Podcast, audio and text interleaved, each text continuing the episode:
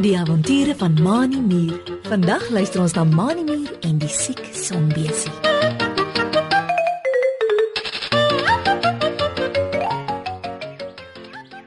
Mani Mier en Driekie Dassie stap met die bospaadjie af en gesels kliphard met mekaar. Mani frons. Kyk na Driekie wat langsom loop en bedui met sy voorste twee rooi muurpotjies. Trikkie, wat gaan ons doen? Vraai en skud sy kop heen en weer. Jy het gehoor wat Bertus boodskappe Rooimier vir ons gesê het. Driekie skud ook haar kop.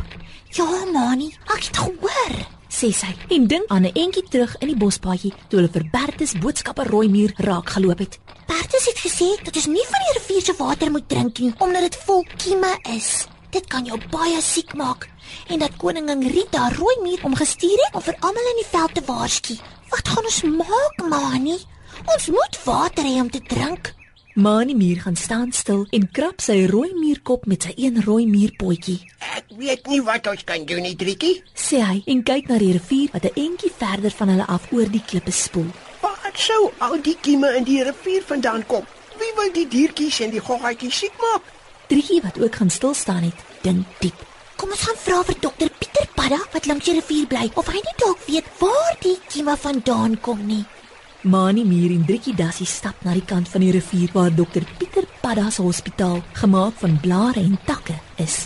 Daar aangekom, klop Mani aan een van die amandeldoppies wat by 'n groot blaar lê. Hulle het nie lank gewag nie of dokter Pieter Padda skuif die blare deur eenkant toe en stap uit by sy hospitaal. Kwak, kwak. Hallo Mani en Driekie, sê dokter Pieter Padda en kyk van die een na die ander met sy twee groot uitpeeloë. Wat kan ek vir julle twee doen? Is julle siek dat julle hier na my hospitaal toe kom? Kwak, kwak. Mani Mier skud sy kop, Ons maak niks, dokter Pieter. sê hy en beduie na Driekie wat langs hom staan. Ek en Driekie het gehoor dat die rivier se water vol kieme is en dat ons dit nie mag drink nie. Toe dink ons om vir jou te kom vra of jy dalk iets daarvan weet.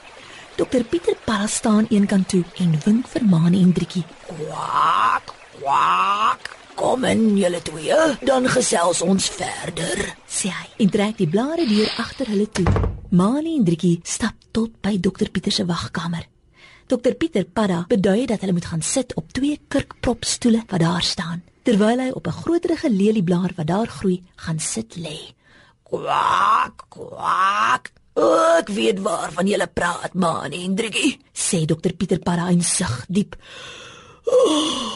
Dit is ek wat vir koningin Rita Rooimier gevra het om die diertjies en goggatjies te waarsku oor die kieme in die rivier. Kwak, kwak. Kom kyk hier. Dan sal julle verstaan. Dokter Pieter Padda staan op van die lelieblaar af en stap voor Mani en Driekie uit na 'n blarekamer in sy hospitaal. Op die boombas bedjie lê 'n kleinerige swart goggatjie met twee groot deurskynende vlerke opgevou op sy rug. Die goggatjie het twee groot rooi oë voor teen die kante van sy kop met drie kleinerige oogies tussen die twee groot oë bo op sy kop. Met vier van sy ses potjies hou die goggatjie sy maag vas en met die ander twee potjies klou hy aan die boombas bedjie waarop hy lê vas. Hey, nou tog my maag. Kerm die goggatjie aanhoudend en knip knip sy rooi oë. Help my asseblief. Ek moet beter word om daar buite te gaan skree. Dis my werk as 'n sonbesie.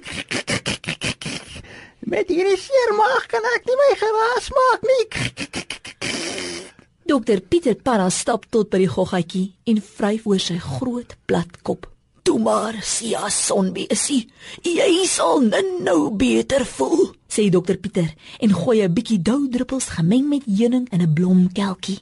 Hy lig Sia sonbesie se kop op en laat hom die medisyne drink. "So ja, rus so 'n bietjie sodat die medisyne kan werk." Mani Mier en Driekie Dassie staan die heeltyd eenkant en kyk verbaas na die sonbesie wat in dokter Pieter Parra se hospitaal siek lê. Nadat dokter Pieter Parra vir Sia sonbesie toegemaak het met 'n opgestopte graskombers, wink hy vir Mani en Driekie eenkant toe. Kwak, kwak. Sia sonbesie is siek van die rivierwater, sê dokter Pieter Parra en kyk oor sy skouer na waar die sonbesie nie meer so kerm nie. Toe hy net nou hier ingekom het, het hy my vertel dat hy en sy sonbesie maats nadat hulle in 'n modderpoel langs die veldpaadjie gespeel het, hier in die rivier kom swem het. Kwak, kwak. Hy het per ongeluk toe van die rivierwater ingesluk. Ek dink die sonbesies het sonder om dit te weet, kieme in die modderpoel opgetel en dit toe in die rivier afgewas. Kwak, kwak. Mani Mier kry nou vir Sia sonbesie baie jammer. Sal Sias weer gesond word, dokter Pieter? Vra hy en kyk bekommerd na waar die sonbesie nou rustig op die boombasbekkie lê. En wat het van sy ander sonbesie maats geword? Dit was vir my baie snaaks dat ek hulle nie vandag gehoor skree toe ek en Driekie in die veldpaadjie gestap het nie. Dokter Pieter Parra wys vir Mani Mier en Driekie Dassie om hom te volg en stap voor hulle uit na die wagkamer toe. Toe hulle weer op hulle stoele gaan sit, sê dokter Pieter Parra: Kwak, kwak. Sia sal net nou weer beter wees, Mani.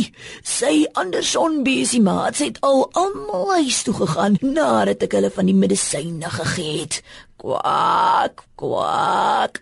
Omdat sonbesies met hulle maagies die geraas maak wat ons hoor, sal hulle maagpyn eers oor moet wees voordat hulle dit weer kan doen. Kwak, kwak. Mani Mier en Driekie Dassie verstaan nou waarom hulle vandag nog nie die sonbesies hoor skreeu het nie. Wanneer sal ons weer van die rivier se water kan drink, dokter Pieter? Vra Driekie Dassie en rek haar oë groot oop. Ons diertjies kan nie te lank sonder water bly nie. Dokter Pieter Parra staan op van sy lelieblaarstoel af en tel 'n glas wat op 'n tafel daar naby staan op. Hy hou die glas met bruinerige vloeistof daarin in die lig op dat Mani en Driekie dit kan sien. Kwak, kwak. In hierdie glas het ek heuning gemeng met bessiesap en nektarkorrels. As julle twee my gou wil help, dan kan ons dit in die rivier gaan gooi. Kwak, kwak. Dit sal al die kieme doodmaak en die water weer skoon kry. Julle sal dan na so 'n uur of wat weer van die water kan drink. Kwak, kwak. Mani Mier en Driekie Dassie spring op van waar hulle gaan sit het. Dokter Pieter Parra gooi van die mengsel in nog twee glase. Gee dit vir hulle en die drie stap af na die rivier toe. By die rivier gaan staan dokter Pieter Parra op die een punt van die rivier, Mani Mier op die ander punt en Driekie Dassie in die middel.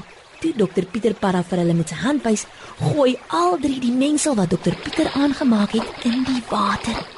Toe hulle klaar is, stap Mani en Driekie saam met dokter Pieter Parra terug na sy hospitaal toe. Toe die drie nog 'n entjie van die hospitaal af is, hoor hulle skielik 'n geraas. Dokter Pieter Parra gee 'n lang sprong vorentoe sodat sy twee agterpote teen mekaar klap. Dis mos Sia sonbesie wat ek daar hoor. Roep hy bekommerd en spring spring vinnig na sy hospitaal toe. Ah, ek hoop nie hy is seker nie. Mani en Driekie moet hulle bene dra om nie agter te raak by dokter Pieter Parra nie. Toe hulle by die hospitaal aankom, staan Sia sonbesie voor die blare deur en kyk na hulle met twee helder rooi oë. Ek is gesond, dokter Pieter. Roep hy en klap met sy twee deurskynende vlerke op sy rug. Jou medisyne het gehelp. Baie dankie. Nou kan die sonbesies vandag weer sing. Voordat iemand nog iets kan sê, waai Sia sonbesie met sy twee groot vlerke en vlieg die lug in na die boomnes waarin hy en sy maats bly.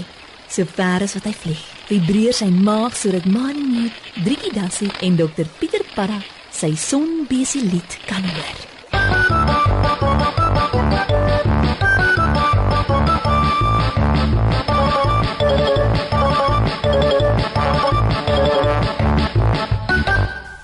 Ons lees in die Bybel in Psalm 30 vers 3.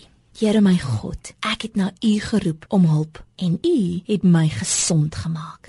Dis nie lekker om siek te wees en sleg te voel nie. Daarom is daar dokters wat vir 'n mens medisyne kan gee. Maar weet jy dat die groot dokter die Here is?